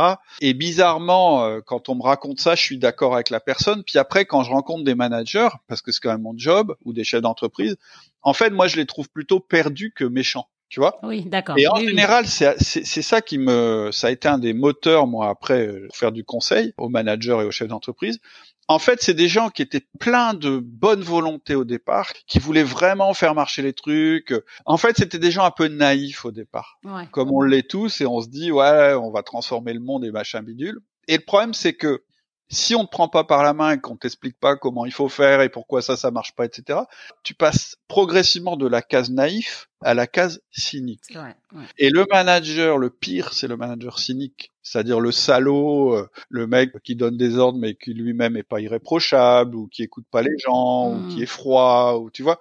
En fait, à la base, c'est pas des mauvaises personnes. Moi, j'y crois pas du tout à ça. Ça arrive, je veux dire, allez, il y a peut-être 3% des gens qui sont des salauds, d'accord. Okay. Je suis complètement d'accord. Et moi, c'est pas ceux-là qui m'intéressent. De toute façon, ceux-là, ils m'écouteraient même pas. C'est les 97% qui sont paumés, en fait. Il y a une notion du, dans le podcast dont je parle beaucoup, c'est la traversée du désert. C'est vraiment ce moment où on a plein de bonnes intentions, on veut quelque chose, mais on n'y arrive pas, en fait. On est hyper bloqué. C'est ça. Et en plus, en management, il y a quand même un truc qui est très, très dur, très, très dur à vivre. C'est que on veut que tu sois bon tout de suite. En gros, euh, enfin, je sais pas, moi, tu vois, quand on me dit, mon chef, c'est un salaud, il a fait ça, oh, il a fait ça, etc., je leur dis, mais ouais, mais attends, le mec, tu le connais depuis trois minutes, t'as déjà un avis sur lui. C'est-à-dire, euh, il est rentré, sa cravate, elle était mal ajustée, ça y est, tout le monde dit sa cravate, machin. En fait, il y a un truc qui est difficile quand on est manager, c'est qu'on est jugé tout de suite. Et alors qu'un commercial, on va comprendre qu'il ait besoin de progresser. C'est-à-dire, on va pas être surpris. Moi, quand j'embauche un commercial, je suis pas surpris euh, s'il fait pas de vente la première semaine. Tout le monde se dit, bah c'est normal, il connaît pas le marché, il etc.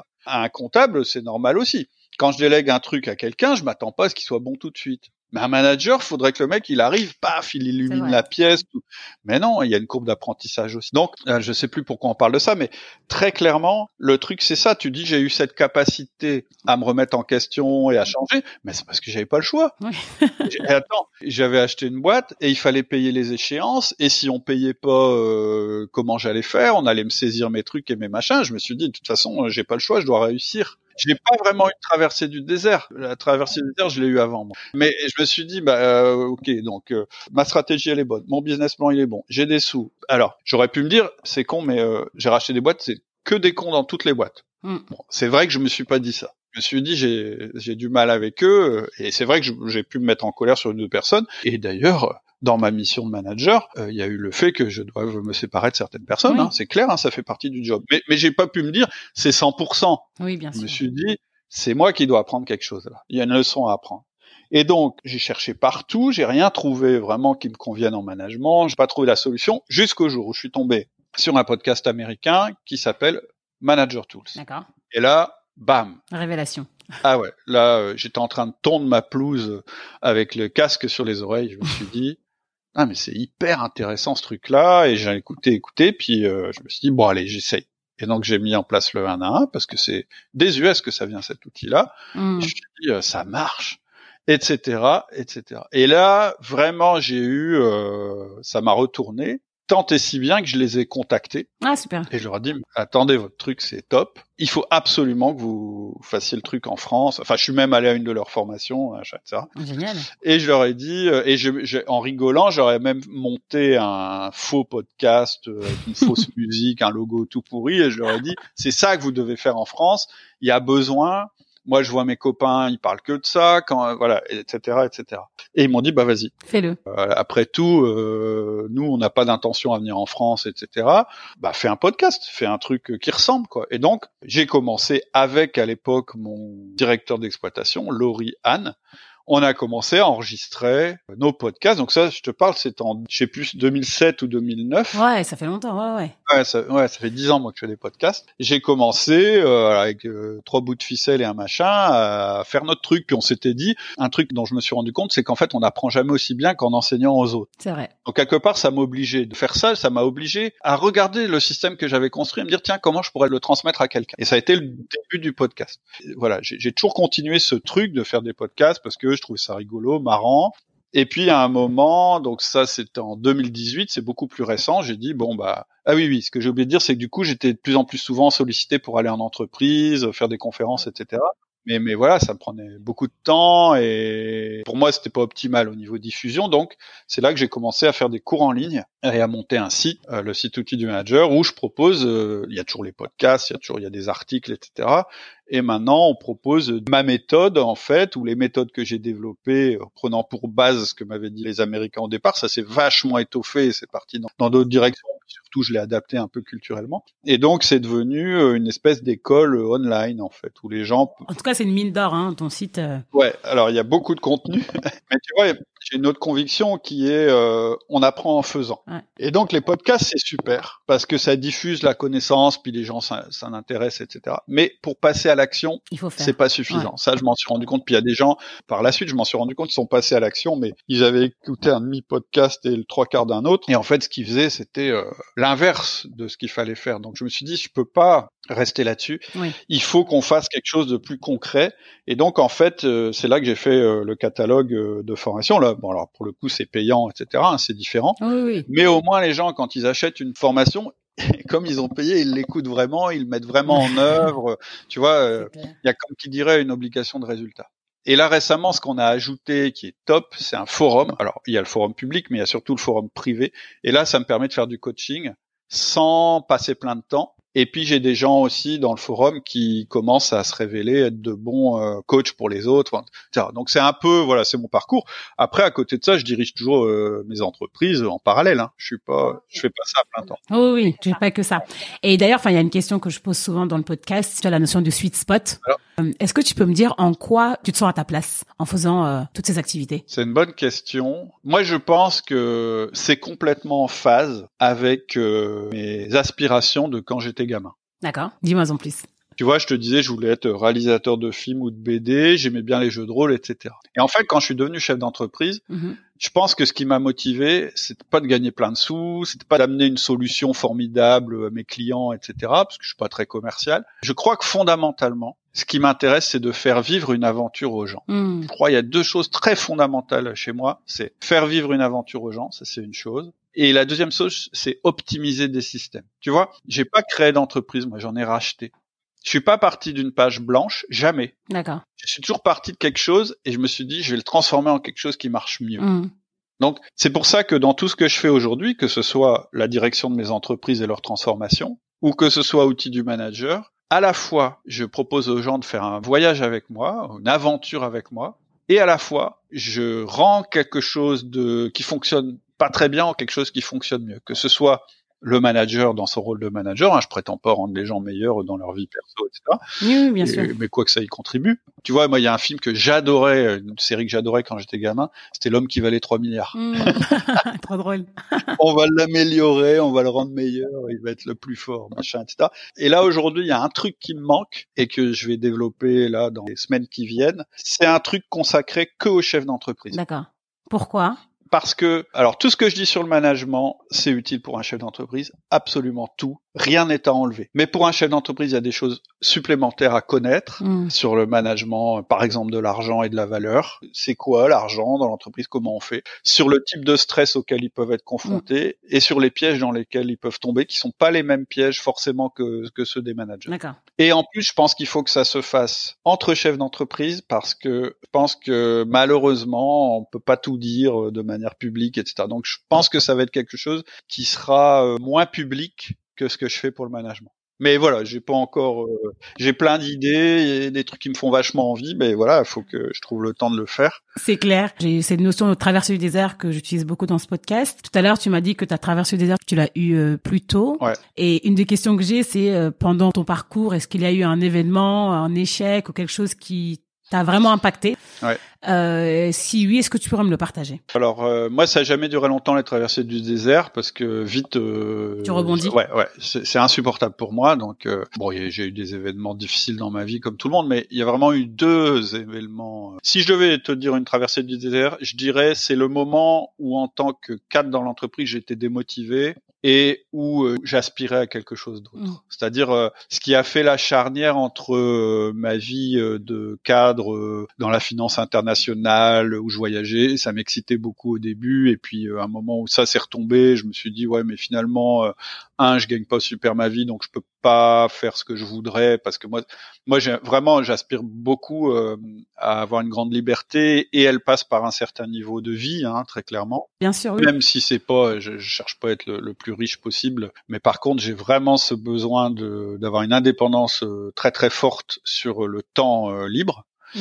Euh, Il y avait cet aspect-là, et puis il y avait l'aspect que bah voilà, moi je voulais euh, diriger, je voulais faire progresser, etc. J'en avais marre d'être dans la position du mec qui contrôle, qui avait envie de voilà d'avoir plus d'autonomie dans ce que je voulais, etc. Et donc en, tant que salarié là où j'étais, ça devenait pas possible. Mm. Si je voulais évoquer une traversée du désert professionnelle, je dirais que c'était ça, mais ça n'a pas été très long. Hein. Ça, a duré un an ou deux, je pense, un truc comme ça. Mais voilà, quand t'es jeune, ça te paraît une éternité. Et d'ailleurs, j'avais jamais remarqué, mais ce dont je vais te parler maintenant, c'était presque au même moment. Mm-hmm. En fait, on a eu un enfant handicapé qui est décédé maintenant, euh, une petite fille qui était euh, très très lourdement handicapée, polyhandicapée. Hein. Donc, qu'est-ce que ça veut dire? Ça veut dire que euh, elle avait besoin d'assistance en permanence. Donc, euh, sa maman était là pour ça, mais voilà, c'est c'est très très lourd hein, comme chose. Mm. Parce qu'au moment de ma traversée professionnelle du désert, je me suis dit tiens, je pourrais aller travailler à l'étranger. Et donc ça, ça, c'était pas possible. Et ça, ça a été quand même euh, très euh, fondamental aussi. Euh, je parle pas du la, vie personnelle parce que ça a été quelque chose de très enrichissant au niveau personnel aussi, mmh. mais au niveau professionnel, en tout cas, ça m'a obligé à mettre une limite à ma vie professionnelle en termes de temps. Et c'est aussi ça qui a fondé tous les systèmes que j'ai développés pour compartimenter mon temps entre ma vie pro et ma vie privée, savoir dire non, savoir organiser les choses, être hyper productif quand je suis au travail mais pas travailler plus que 8 heures par jour, mmh. et tout en ayant une carrière, euh, voilà, une très très bonne carrière en gagnant bien ma vie. Parce que voilà, la nécessité a fait que bah non, je pouvais pas passer ma vie au boulot. Euh, c'était déjà le cas, hein, parce que là j'ai une autre vie que la vie professionnelle. Ça m'intéresse pas d'être qu'un professionnel, pas du tout du tout. Mais en plus là, clairement, euh, voilà, il y avait pas le choix. Quoi, c'était fallait être là. Cette petite fille, elle était là pour un temps limité sur Terre. Hein, on savait qu'elle vivrait pas, elle passerait pas, voilà, elle serait jamais ado. Enfin, il y a très très peu de chance, mmh. etc. Donc euh, c'était maintenant ou jamais. Mais en même temps, j'ai pas fait une croix sur ma carrière et le fait que je veuille être chef d'entreprise. Oui, ça te permet d'être en fait plus efficient. C'est ça, c'est vraiment de faire plus avec moins de moins de temps et voilà. Hyper intéressant, ouais. Voilà, c'est pour dire on peut avoir euh, des choses difficiles dans notre vie et ben faut pas renoncer à, ses ambitions, faut pas renoncer à qui on veut être vraiment, etc., etc. On peut tout faire. Mm. On peut tout faire du moment qu'on s'organise bien, qu'on a la bonne structure, que on sait où on va, qu'on dit non à ce à quoi on doit dire non. Hein. Il y a une citation que j'aime bien qui est de Marc Aurel, mais moi je l'ai simplifiée parce que sinon je la retiens jamais. moi dans la vie j'avance en me disant euh, je dois changer ce que je peux et accepter le reste. Ouais, très sage. Bah, ou dans l'ordre inverse. Et, effectivement, bah quand tu as un enfant handicapé, faut l'accepter. Si tu l'acceptes pas, c'est mort. C'est difficile. Ouais.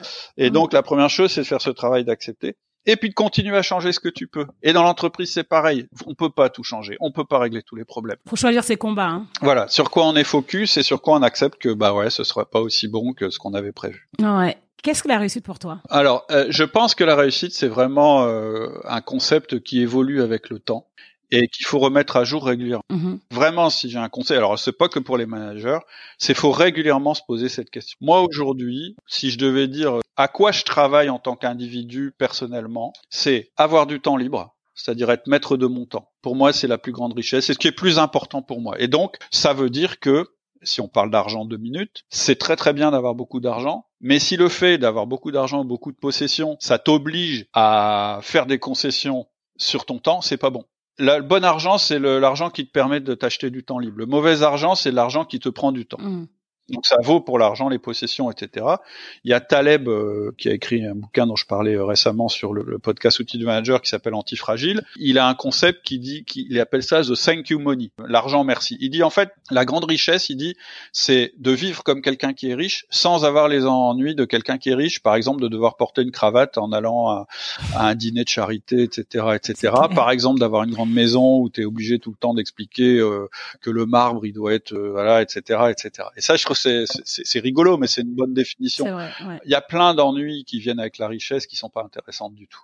Et quand tu commences à courir derrière ça, t'es mal, quoi. Ça veut dire que tu, enfin, pour moi, ça, c'est ma manière. Moi, je comprends tout à fait qu'il y ait des gens qui disent, bah, moi, je vais être le plus riche possible. Oui, bien sûr, c'est ta définition. Tu peux même te dire ça quand t'as 30 ans et puis à 35 ans te dire, bah non, c'est l'enfer, en fait. C'est pas ça qui est important. Donc, moi, la première chose, c'est vraiment euh, la partie euh, être maître de mon temps. Donc, qu'est-ce que ça veut dire? La conséquence de ça, c'est que, bah, il faut pas que je passe mon temps sur une seule activité qui serait de travailler pour gagner de l'argent. Et donc aujourd'hui, j'ai structuré les choses pour pouvoir euh, faire euh, ce qui m'intéresse le plus. C'est la première chose. Ouais. La deuxième clé pour moi, c'est d'avoir une certaine sécurité globale. C'est-à-dire que bah si j'ai envie euh, d'arrêter de bosser, euh, je peux le faire. Donc c'est toujours euh, en rapport avec la liberté, mais c'est une autre forme de liberté. Mm. C'est pas euh, l'histoire de devoir avoir des obligations envers les gens. C'est vraiment, bah je me sens en sécurité. Parce que pour mon type de tempérament, mais c'est pas forcément vrai pour tout le monde. Moi, j'ai besoin d'une assise forte. C'est-à-dire que si je sais que ça, ça, ça, c'est sécure et que c'est réglé, etc., je vais pouvoir développer d'autres choses. J'ai du mal à développer si j'ai pas sécurisé avant. Et puis, euh, bah aujourd'hui, euh, voilà, euh, les deux choses qui qui sont mes critères de succès, c'est de continuer à travailler euh, dans les domaines que j'aime bien et sur les deux fondements dont je t'ai parlé tout à l'heure, hein, ce que tu appelles sweet spot, c'est améliorer des systèmes et puis faire vivre euh, des aventures aux autres. Moi, je te parle plus au niveau professionnel. Après, voilà, avoir euh, des très bonnes relations personnelles, que ce soit avec mes enfants, avec ma compagne ou avec mes potes, etc. Ça, c'est ultra important. Mais, mais voilà, Mm. Voilà. Pour moi, c'est ça la réussite. Super. Et en fait, c'est réussir à mener euh, ces quatre choses-là de front et en même temps. C'est le challenge, c'est le gros challenge. Ouais, ouais, mais bon, ça marche pas trop bien. Ouais. euh, une dernière question juste sur les livres. Euh, J'aime bien demander euh, un livre que tu peux partager, euh, qui t'a marqué particulièrement. Euh, alors, je lis énormément. Ouais, j'imagine. Donc, attends, je vais me retourner vers mon. Ta bibliothèque. J'ai pas de bio. Je viens, je viens de lire celle de Stan Lee sur euh, le mec qui a inventé super-héros, hein, quasiment aux US. Mais Oui. Je dirais pas ça. Je l'ai pas lu. Bon, c'est pas mal. La bio de Schwarzenegger est super aussi. Hein, pourtant, euh, euh, ouais. Ok. Super. Dans... Ah non, ouais, il y a un bouquin là récemment que j'ai lu qui m'a vraiment vraiment euh, plu. C'est Antifragile de Nassim Nicolas Taleb. Oui, ce dont tu me parlais tout à l'heure euh, sur la. Oui. Ouais, c'est un gros bouquin, c'est hyper intéressant. Euh, j'ai enregistré un podcast là-dessus. C'est pas que ça résume la pensée de Taleb parce que j'ai même pas ce, j'ai pas cette prétention, mais voilà, c'est adapté au Je management. mettrai le lien. Voilà, mais voilà, j'ai pas une bible absolue. Euh, si Getting Things Done de David Allen, c'est un David Allen, ouais, sur la productivité. moi qui m'a vraiment transformé parce que j'étais un peu euh, bordélique. j'ai eu quelques bouquins comme ça. Je mettrai de toute façon euh, les références. euh. Si tu devais donner un conseil aux auditeurs euh, qui se posent des questions sur euh, leurs aspirations professionnelles, tu leur dirais quoi? Si ce sont des managers, je leur dirais fais de tes collaborateurs des héros. Après, euh, bah, d'une manière générale, euh, dans la vie, bah ouais, voilà, c'est de pas renoncer à, à vos rêves, mais de bien les clarifier. Souvent, euh, en fait, on a des aspirations et les aspirations, ça fait pas avant. Ouais. Ce qui fait avancer dans la vie, c'est de savoir où on va, c'est la première chose. Et donc, euh, faut vraiment le savoir de manière très concrète. Et ensuite, moi, je crois pas du tout à la méthode des objectifs. euh, dans trois semaines, il faut que je sois là. Dans quatre semaines, il faut que je sois là. Je- Mm. Je, crois beaucoup plus aux routines et aux bonnes habitudes. Et donc, moi, ma méthode pour avancer, c'est de dire bon, ben voilà, moi, mon cap, c'est ça. J'ai envie de ça. Et euh, je vais y consacrer chaque semaine deux heures. Et je bloque ces deux heures et chaque semaine, j'y travaille que j'y arrive dans trois mois ou dans deux semaines, je me mets pas la pression. La seule pression que je me mets, c'est y travailler pendant les deux heures euh, que j'ai décidé d'y consacrer. Ça paraît bête, hein, Non, non, mais c'est. mais tous les gens qui ont réussi, c'est comme ça Ouais, qu'ils ont fait. le fait d'être euh, régulier. Et c'est pour ça aussi ce que tu dis est très vrai, le fait de définir de façon claire ce qu'on veut. Et c'est un peu moi aussi l'idée du podcast de définir la réussite, de la définir pour soi. Ouais. Et pas la réussite sociale euh, comme on l'a toujours euh, eu. Ouais, tout à fait. Et puis après, se dire que voilà, on... après, faut pas trop se prendre la tête et y passer des heures. Bien sûr. Mais essayer, voilà, de se dire, bah là en ce moment, ma définition de la réussite, c'est ça. Mm. Et l'écrire. Puis quelquefois en cheminant, tu te dis bah non, je me suis un peu planté, mais c'est pas grave, tu l'as écrit quelque part et donc tu peux y revenir. Ah oui, oui. Un truc ultra important pour moi hein, que je conseille à tout le monde, c'est d'avoir un journal, Oui. d'avoir un journal de bord et d'écrire tous les jours euh, ce que tu as fait, où tu as avancé, etc. Tes aspirations, tes envies. euh, Crée, ouais. crée ton système. ouais. Crée ton système, c'est-à-dire euh, Créer son propre système. c'est ça. Super. Et si les auditeurs veulent te joindre, Cédric, où est-ce qu'ils peuvent le faire? Le plus simple aujourd'hui, c'est le forum. De toute façon, je mettrai tous les liens. Ouais, parce que les mails, j'y réponds en, en général, mais la plupart du temps, parce que souvent on me pose des questions de management, Mhm. et en fait, euh, j'ai décidé maintenant de plus, alors sauf exception où c'est vraiment un cas euh, où la personne peut pas en parler de manière publique, même si euh, sur le forum on est on est anonyme. Allez, 95% des questions qu'on me pose par mail, je réponds, bah pose la question sur le forum. Et moi je vais y répondre ou quelqu'un d'autre. Mais de toute façon, le forum, voilà, je regarde tout tous les jours en permanence. Ce qui m'intéresse en faisant ça, c'est que la réponse que je vais faire à Juliette, elle va profiter à Arnaud, quoi, tu vois. Oui, bien sûr. Donc voilà, si vous voulez me joindre, évidemment, il y a mon mail, hein, cédric@outildumanager.com. Il y a mon LinkedIn, mais c'est pas moi qui relève les messages sur LinkedIn parce que j'ai pas la capacité. Euh, donc il y a un filtre. Voilà, c'est c'est une vraie personne qui le fait. Hein, c'est mon fils et ma fille. Donc euh, voilà. Et sinon, ouais, le forum. Ouais, super. Bah, je mettrai tout ça. Donc le forum, faut aller sur le site outildumanager.com, cliquez forum, vous inscrivez. Ouais, super. Bah écoute, merci beaucoup Cédric pour tout ton temps. C'était vraiment vraiment enrichissant. Je t'en prie. C'est avec plaisir et puis je te souhaite vraiment beaucoup de succès dans ton entreprise puis dans ta vie euh, perso. Merci. Parce que je crois que c'est lié. Oui, c'est beaucoup lié, c'est très lié. Merci beaucoup, c'est très gentil. Bon courage. Merci, à très bientôt. Au revoir. Au revoir. Merci pour votre écoute. J'espère que cet épisode vous a plu. Vous trouverez toutes les références dont on a parlé sur le descriptif de l'épisode et sur le site internet.